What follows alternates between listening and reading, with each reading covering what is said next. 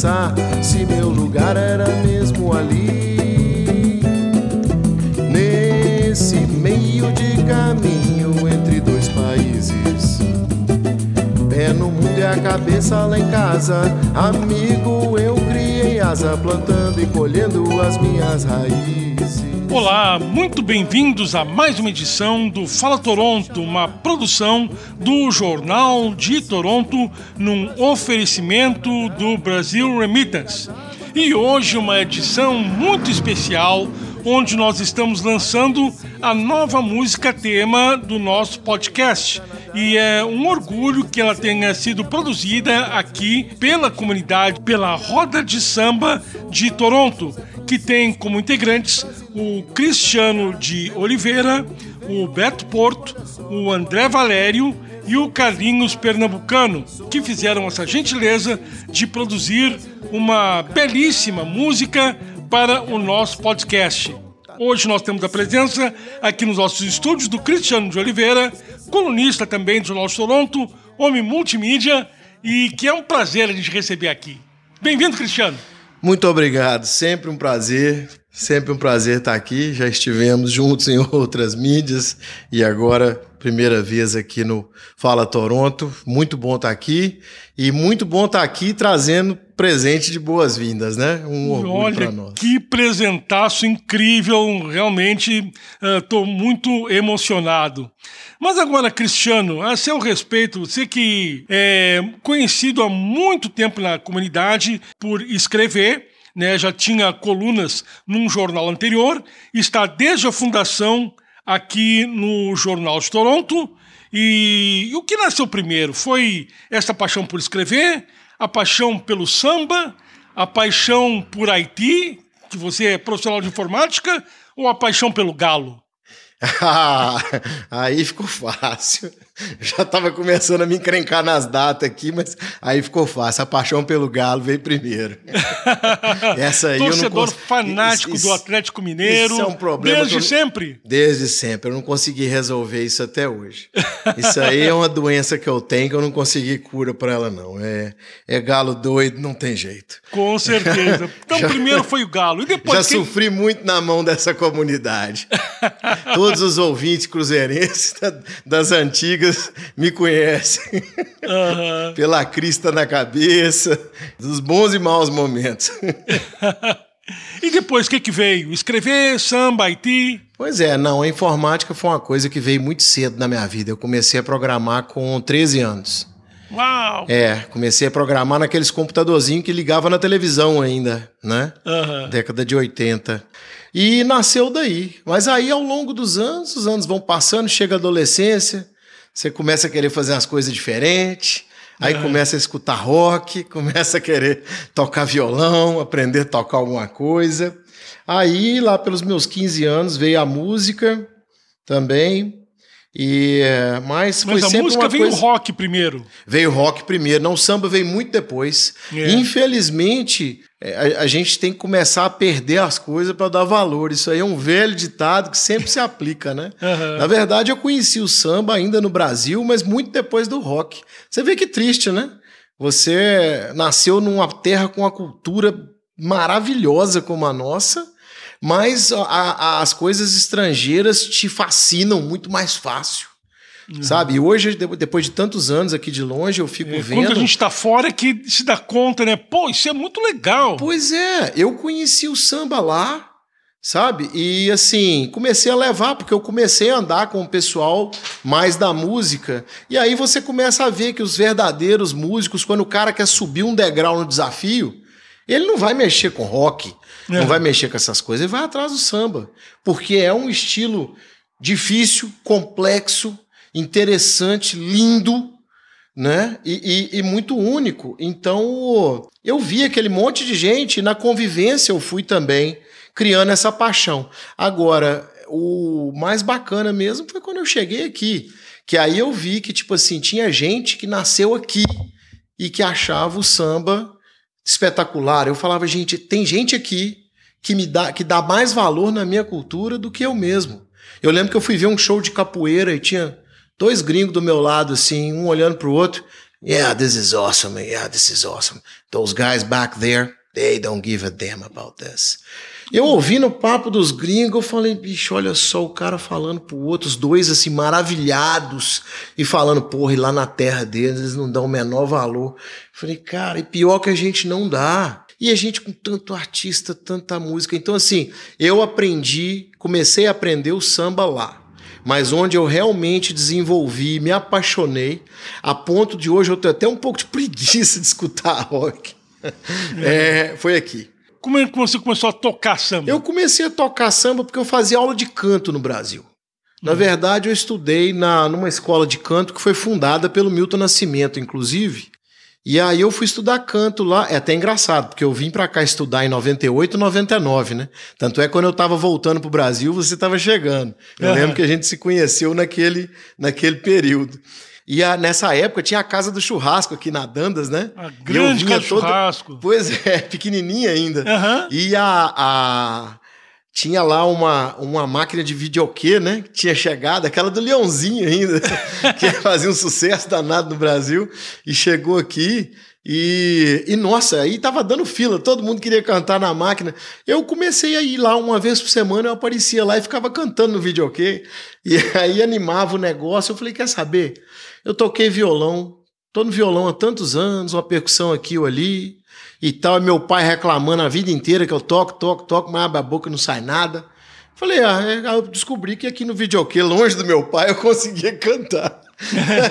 Aí eu falei, não, você quer saber? Ele tá certo. Aí eu cheguei no Brasil, fui procurar aula de canto. Eu fiz aula de canto nessa escola, muito bacana por um bom tempo. E ali eu convivi com muito músico bom. Então, assim, no meio daquele monte de gente boa, eu fui exposto de repente a muita coisa boa de uma vez só. Então, ali eu comecei a praticar a percussão, especialmente do samba, um pouco mais. Então, quando eu cheguei aqui, eu não cheguei cru, mas eu desenvolvi muito depois que eu cheguei. E como é que nasceu a roda de samba de Toronto? A roda de samba nasceu do. Como é que nasceu a roda de samba de Toronto? Excelente pergunta. Foi, eu escrevi a história outro dia no nosso website, mas agora eu esqueci a história. Mas foi um negócio meio assim, todos nós já tínhamos tocado, ou todos juntos, ou separados, mas juntos em algum momento, na Batucada Carioca. E, e a, dali e outros eventos, a gente foi se conhecendo, fazendo outros eventos por fora, dois aqui, três ali, e em duplas, em trios separados. E chegou um momento que estava chegando a Copa de 2014 e, aliás, foi um pouco antes disso, eu acho. Vocês começaram no Novo Horizonte, nós começamos aqui no Novo Dantas, Horizonte, que não existe foi, mais. Foi 2013, no Novo Horizonte, que nós começamos ali. Dona Graça me perguntou: Cristiano, você não conhece, eu sei que você toca, você não conhece um pessoal para fazer um samba aqui, não? Eu falei: ah, pediu pro macaco comer banana, dona Graça. A senhora. A senhora paga aí quanto for possível, dá uma cervejinha e nós vamos colocar o negócio para frente.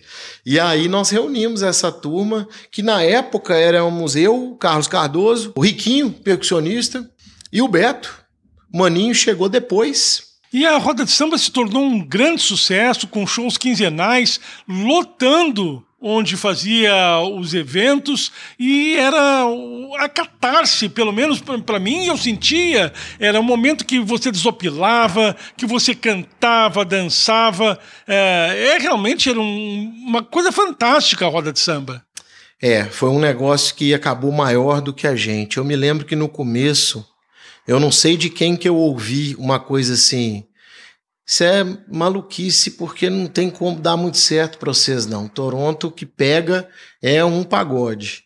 Uhum. Lugar para pagode eu acho uns três para vocês e tal, não sei o quê. Mas Toronto não é lugar para samba. E a gente meio que tava. Nós todos já tínhamos tocado pagode e assim, e sempre foi gostoso. Sempre foi gostoso fazer o pagode, mas.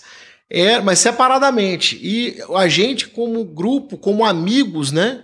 estávamos todos interessados em fazer um samba mesmo, do jeito que a gente tinha vontade de fazer. Então foi meio do tipo assim: se vier, gente, veio. Se não vier, pelo menos nós tocamos feliz. nós fizemos o que a gente estava com vontade. E começamos na Dona Graça, o povo gostava. E a partir de 2015, aí se tornou maior do que o planejado. Foi quando entrou o André Valério, que se juntou a gente primeiro para fazer o Festival Luminato. E aí o grupo fechou naquela época com Beto, Carlinhos, é, André, eu, Maninho e Wagner Petrilli. Uhum. Depois saíram Wagner, saíram Maninho, ficamos nós quatro. Eu, Carlos Cardoso, Beto, André Valério. E fomos tocando. Entre essas formações aí, nós fizemos mais um que mais uns três anos, quatro anos, e realmente se tornou muito maior do que a gente esperava. Era casa lotada todo sábado e nossa, foi um período maravilhoso. E para o podcast Fala Toronto, quando eu pensei numa um tema de abertura, eu usei até agora o velho Cazuza, mas eu queria uma música feita pela comunidade. Então pensei, nada melhor do que a roda de samba de Toronto para fazer um tema falando dos brasileiros do Canadá. E aí, como é que foi para fazer esse samba? Pois é, rapaz, foi um negócio interessante. Eu não sou conhecido, não sou um compositor muito prolixo, não tem muita coisa não. Eu escrevi, já são 270 ou mais matérias de jornal nesses 16 anos que eu faço colunas e tal, mas música é completamente diferente. Eu não sei qual é o procedimento oficial universitário para você compor. Se você faz a letra primeiro, depois você faz música, ou se você já faz a música e a letra junto, eu não sei como a enciclopédia diz que deve ser feito isso. Então, eu para compor é uma coisa meio louca, porque começa a vir a ideia e eu começo a cantar a ideia. E aí eu jogo, sai um negócio todo esquisito no meio, mas eu continuo e vou pensando as coisas e vou jogando. E essa letra foi tipo assim, eu pensei nas coisas que você disse, né? Ilustrações até divertidas da vida do brasileiro no Canadá. E aí eu fui pensando nas coisas que nós passamos, que nós praticamente chegamos na mesma época, né? Pensando naquilo tudo, eu falei, gente, se for olhar pelo tempo de casa aí que a gente tem, outros têm até mais do que a gente. Eu pensei, é, é o programa dele e falar do brasileiro no Canadá e falar dele é muito semelhante. É muito parecido pela quantidade de experiências, né? Pela quantidade de coisa que a gente já viu, já passou de aperto. Então, assim, eu consegui fazer essa junção e fazer a música, tipo assim, mais ou menos usando, associando a sua figura ao realmente ao brasileiro do Canadá e como as coisas se misturam. Oh, foi uma coisa que eu jamais imaginei, foi uma grande surpresa para mim, mas realmente a, a música ficou muito bonita e eu me sinto muito lisonjeado pelo resultado. É, muito obrigado, né? Só posso dizer é, por um excelente trabalho e vai ser usado a partir de agora como abertura oficial do programa. E é claro, a roda de samba parou com a pandemia, mas deve voltar, né? Se Deus quiser, a gente ainda volta. Assim que puder ter show ao vivo de novo, a gente quer voltar e poder tocar essa música ao vivo, porque no fim nós não tocamos. Eu compus a letra, fiz a música no violão, mais ou menos, passei pro Carlinhos, o Carlinhos botou mais um caldo nela no cavaquinho, ajeitou os acordes um pouco. Depois veio o André, fez um arranjo espetacular, aquela entrada também, os, é, a coisa toda do violão. Foi um trabalho de equipe muito bacana, mas que a gente não teve oportunidade de mostrar ao vivo. E é, nós estamos só esperando a pandemia acabar para voltar a fazer show e poder tocar isso aí ao vivo. Como é que foi para gravar na pandemia? Menino, que luta. Que luta. Todo mundo separado, né? Cada hora grava um. Carlinhos gravou na casa do André, o André foi lá em casa gravar meu surdo. Uhum. Foi tudo separado, onde desse para gravar, onde pudesse usar o, o barulho não fosse incomodar vizinho, quem tivesse melhor acústica em casa. E nós fomos juntando, no final o André masterizou tudo. Então, assim, desculpa a demora, levou tempo, mas porque com a pandemia, inclusive, foi difícil. Mas foi um trabalho de equipe bacana.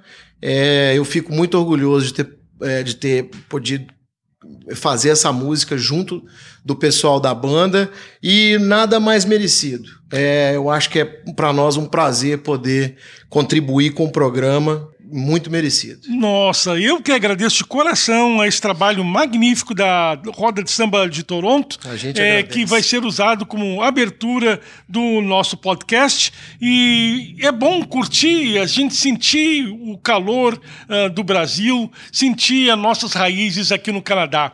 Uh, então, Cristiano, muito obrigado pela presença no podcast Fala Toronto.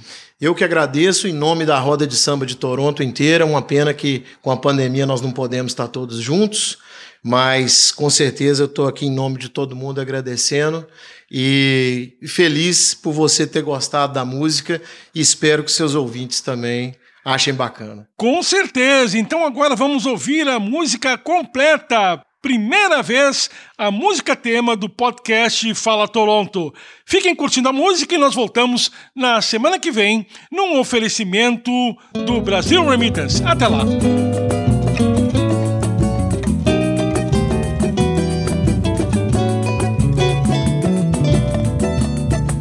Sabe, amigo, quando você olha pro céu e vê um avião subir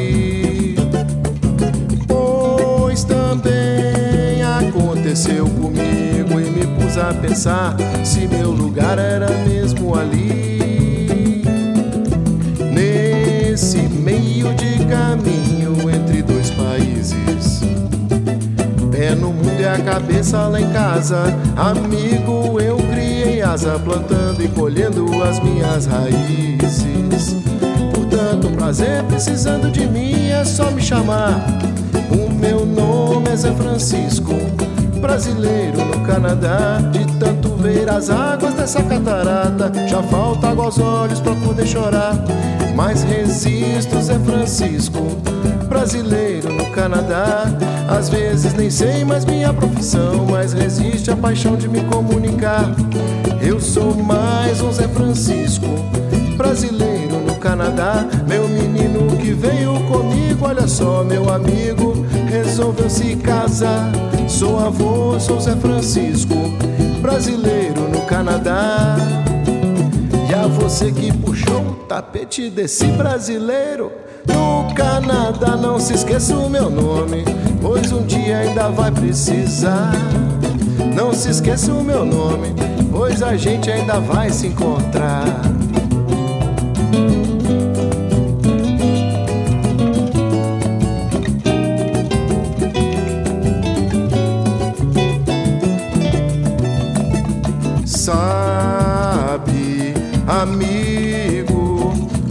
Você olha pro céu e vê um avião subir, pois também aconteceu comigo e me pus a pensar se meu lugar era mesmo ali.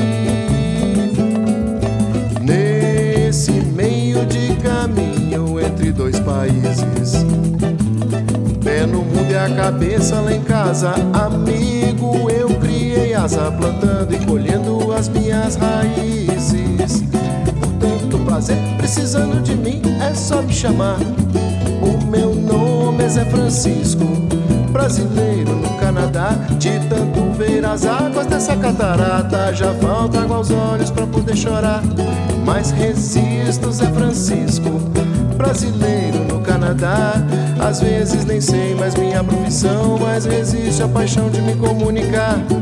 Eu sou mais um Zé Francisco, brasileiro no Canadá. Meu menino que veio comigo, olha só, meu amigo, resolveu se casar.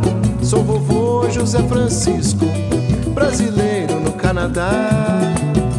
E a você que puxou o tapete desse brasileiro no Canadá, não se esqueça o meu nome, pois a gente ainda vai se encontrar. Não se esqueça o meu nome, pois a gente ainda há de trombar. Não se esqueça o meu nome, pois um dia ainda vai precisar. Não se esqueça o meu nome, pois um dia eu volto pra cobrar. Não se esqueça o meu nome, pois o mundo há de girar. Pois o mundo de girar. Somos Zé Francisco no Canadá.